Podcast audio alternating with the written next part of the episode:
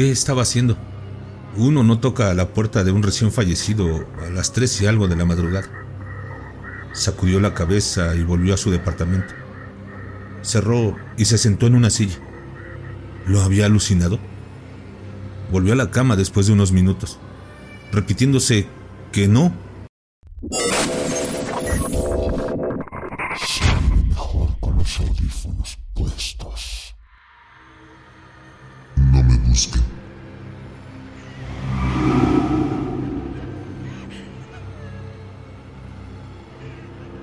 Esa chica fue muy extraña cuando era niña. Hablaba sola a menudo y asustaba a los demás niños diciéndoles que había fantasmas en su casa. Cuando creció, se volvió callada y poco amigable. Pasaba todo el día en el jardín, incluso cuando lloviznaba, hasta que sus padres la llevaban casi a rastras a la casa. Los vecinos suelen comentar su actitud osca y su presencia silenciosa. Muy pocos se sentían cómodos cuando ella estaba cerca. Algunos, más o menos entusiastas, decidieron hablarle y descubrir qué había tras esos ojos apagados y taciturnos. Algunos se iban pensando que estaba loca y otros preferían no volver a entablar conversación. Decían que contaba historias extrañas que supuestamente ocurrían en la casa. Hablaba de fantasmas, de voces y de apariciones inquietantes. Según ella, no solo su casa, sino todas las casas de la colonia estaban construidas sobre una tierra maldita, donde habían enterrado ilegalmente a mucha gente desaparecida un par de décadas atrás. Es cierto que esos espacios habían sido terrenos baldíos, alejados de los límites de la ciudad, pero si somos sinceros, la mitad de la ciudad actual tenía esas condiciones el siglo pasado. No había por qué alarmarse. Sin embargo, algunos vecinos la evitaron desde entonces. Una señora aseguraba que la chica le había dicho cosas específicas sobre su difunto esposo. Al parecer, ella lo había visto vagar con otras almas en pena, muy cerca de la fuente que había al final de la calle 9. Lo había visto caminar, buscando algo, y dijo que no llevaba el anillo de bodas en la mano. El caso es que se le habían hinchado las manos al morir y no le habían podido poner el anillo para enterrarlo. Como sea, esa fue una de las vecinas que no volvió a cruzar el umbral de la casa de la extraña chica. Hubo otro joven que se atrevió a hablarle Quería evangelizarla, llevarla a la iglesia y regresarla a la luz del Señor. Al principio, nadie supo qué fue exactamente lo que le dijo, sino simplemente que había estado con ella menos de 10 minutos y había salido de la casa con el rostro más pálido y transparente que la cera. Años después le contó a sus amigos, entre copa y copa, que al decirle, ¿crees en el cielo? Ella había respondido simplemente, no, pero ¿quieres preguntarles? Hay dos en este momento que podrían hablarte. Para otros, son simplemente habladurías, exageraciones en torno a una mente débil que debió ser atendida en lugar de evitada. La chica no vivió mucho tiempo. Al final de sus días, había tomado la costumbre de encerrarse en su cuarto y mirar todo el día por la ventana hacia el jardín. Sin embargo, no veía a los que estaban en él. Su mirada estaba perdida en alguna realidad lejana. Luego apareció muerta en ese mismo jardín, bajo un árbol, sin un solo signo de enfermedad o de herida. Simplemente era como si su alma hubiera abierto la puerta y partido en silencio. En su habitación encontraron las siguientes notas en el reverso de una libreta. Cada vez los escucho más cerca. Sus voces se vuelven nítidas y distintas. Escucho sus historias como tétricas canciones traídas por el profundo mar. Hoy he logrado ver a alguno de ellos.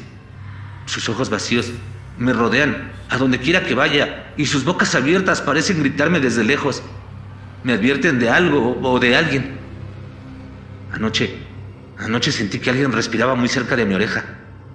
Al volverme, claro, no había nadie visible, pero su presencia aún vibraba frente a mí. Es ella, es la que me mira mientras duermo. Es ella a la que todos temen, porque devora la energía de la gente y arrastra a otras almas a su oscura mirada. No debo verla nunca de frente. Hoy la vi en la espalda de un vecino. Él vino amablemente a intentar iluminarme con su Biblia y sus palabras huecas y embellecidas. Pero yo no podía dejar de verla a ella, montada sobre su espalda, sorbiendo su energía con su asquerosa boca. Estaba de frente, pero me las ingenié para verla por el espejo de la vitrina. Sé lo que dicen de mí y no me importa. Me refiero a los vivos. Ellos, pobres ilusos, aún creen en la seguridad que les dan los sentidos, en la limitada realidad que vislumbran sus mentecillas. Ellos son la clase de almas que deambulan largamente entre las sombras, sin entender nada. Trece noches. Será en el jardín. Ella está aquí, aunque nadie la vea. Espero no regresar. No me busquen. Búsquenla a ella. En la tierra.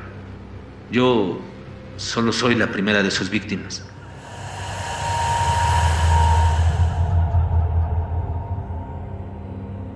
Estas escalofriantes notas han circulado por internet a pesar de las advertencias y los intentos por mantenerla lejos de la curiosidad popular.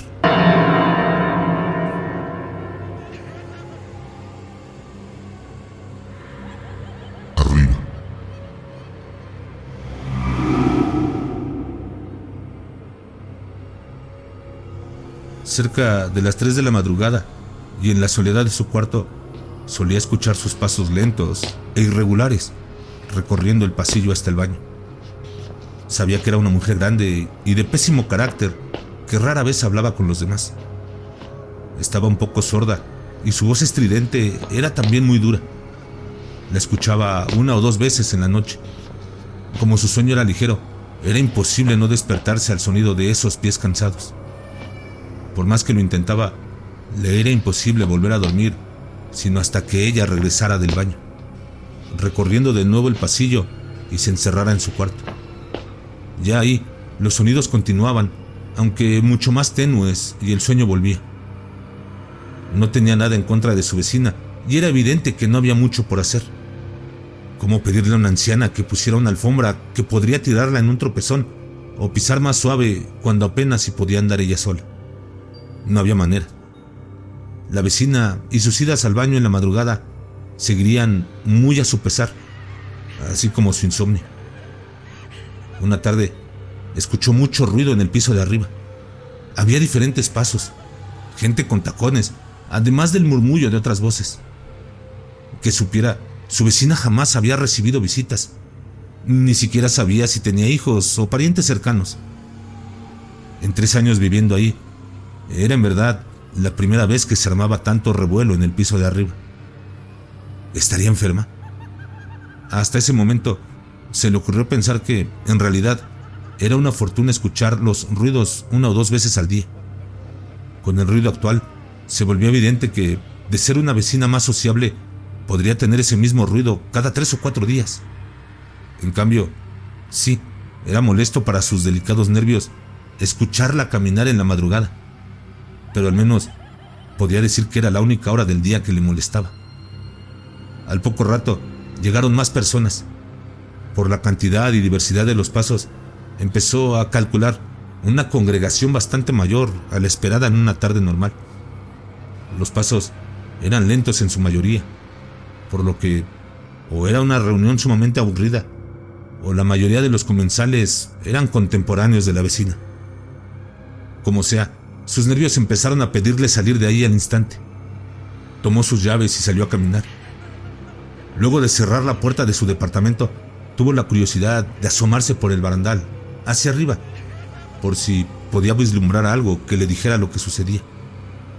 Pero no fue así. La puerta estaba cerrada, como siempre, y para su asombro, los sonidos eran mucho menos claros que en su habitación. La ironía le hacía pensar en la posibilidad de dormir en la escalera del edificio. Bajó las escaleras y salió a caminar. Sabía que era una exageración la suya, que sus nervios estaban mal y que cualquier otra persona ya se habría acostumbrado a tal grado que apenas lo notaría ya. Sí, era una exageración, pero esa histeria era tan natural en su vida que le parecía imposible reaccionar de otra manera. Aprovechó el paseo para ir a comprar algo de leche y pan para la merienda. Subió a su departamento. En ese momento, una ancianita de temblorosa sonrisa se despedía de una mujer flaca, con marcadas arrugas en el entrecejo. La escena era clara. Su vecina había muerto. Entró a su departamento y dejó las compras sin guardar. Se sentó un momento a la pequeña mesa de madera que le servía de escritorio y desayunador. A menudo pensaba en su vecina, en el extraño olor amargo que desprendía su cuerpo, mezclado con el olor de ajo y una loción de rosas. No sabía que estuviera enferma, pero a su edad sería difícil que no lo estuviera, pensó en ese momento. La oía en las mañanas, cuando lavaba los platos antes de irse a trabajar. La imaginaba siempre sentada frente al televisor, durmiendo a ratos, desde muy temprano. Le quedaba claro que su vecina también sufría de un sueño ligero. Le molestaba su olor, su cara arrugada en un permanente gesto de desagrado y sobre todo sus paseos nocturnos. Pensaba a menudo en ella, en lo solo que estaba, en posibles historias donde le gritaba a sus hijos o dejaba ir a su amor por el cual lloraría hasta la muerte. Historias que explicaban su amargura y soledad. Sin embargo, jamás se le había ocurrido hablar con ella. Nunca había arreglado algún problema del edificio. Jamás la veía en las juntas vecinales.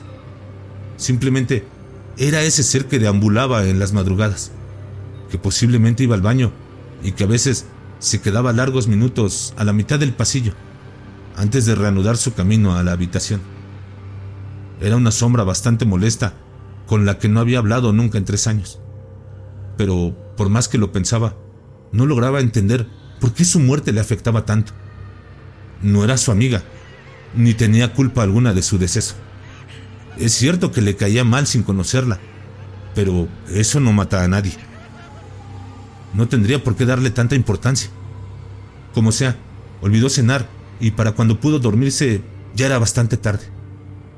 Estuvo escuchando entre sueños cómo se retiraba la gente paulatinamente. Se detenían en la entrada para despedirse, probablemente, y continuaban hacia las escaleras. Sus pasos se hacían cada vez más tenues hasta perderse.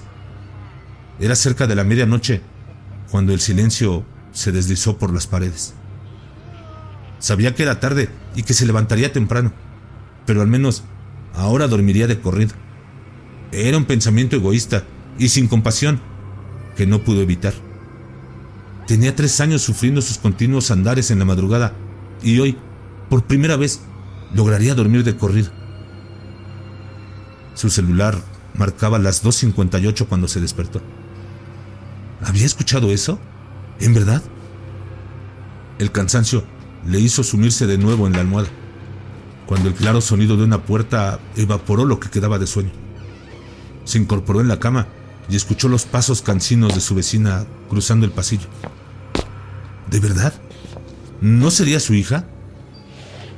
Tenía la misma cara de constante molestia. Bien podría tener los mismos pasos cansados que llegaban hasta la habitación. Se sentó en la orilla de la cama y se frotó el rostro para quitarse la pereza. Era una locura, pero necesitaba comprobarlo.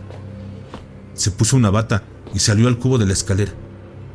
Ahí estaba la puerta de la vecina, cerrada, como siempre. Subió duditativamente las escaleras. Se dio cuenta de que nunca había estado tan cerca de aquel umbral. ¿Qué estaba haciendo? Uno no toca a la puerta de un recién fallecido a las tres y algo de la madrugada. Sacudió la cabeza y volvió a su departamento cerró y se sentó en una silla. ¿Lo había alucinado?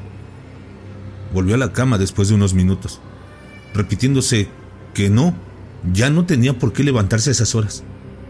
Sin embargo, otro ruido llamó su atención. Podía oír sonidos difusos en el piso de arriba. No podía saber si movían algo en una mesa o si abrían un cajón. Solo eran ruidos confusos y cotidianos que claramente venían del piso de arriba. Sobra decir que aquella noche tampoco durmió bien. Al día siguiente, aunque tocó a la puerta varias veces, nadie le abrió. Un vecino que iba bajando le informó en voz baja que el departamento estaba vacío. Al parecer, por fin había aparecido la hija para vender el departamento. ¿La hija? Sí. ¿Es usted nueva aquí? Pues no. Llevo aquí como tres años. Tal vez no la conoció. Vivía aquí una mujer mayor. Sí, no creo que la viera. Falleció hace ya como cinco o seis años. Pésimo carácter. Pero bueno, por fin vino ayer la hija con algunos compradores. Agradeció la información y se escabulló como pudo a su propio departamento. Se obligó a arreglarse y salir a trabajar. Ese día le costó trabajo concentrarse. Nada tenía lógica y el orden de los eventos le parecía imposible. ¿Y los ruidos? ¿Los habría imaginado? Recordaba haberse levantado. No podía ser. La obsesión trajo también un par de descuidos en su trabajo, por lo que la enviaron a casa temprano. Intentó descansar, pero notó que en el piso de arriba había alguien viendo la televisión. Agradeció mentalmente que su trabajo terminara siempre tan tarde, pero entonces se le erizaron los vellos de la nuca. Corrió a la cocina y ahí estaba, ese sonido tan natural, como todas las mañanas. ¿En verdad lo estaba escuchando? Sentía sumirse cada vez más en la locura. Regresó a su habitación, se puso los audífonos y durmió como pudo. Sí, con el paso de los días le fue quedando más y más claro. Su vecina estaba muerta. Ya nadie vivía arriba. Habían puesto una lona afuera donde se daba el teléfono de contacto para comprar el departamento.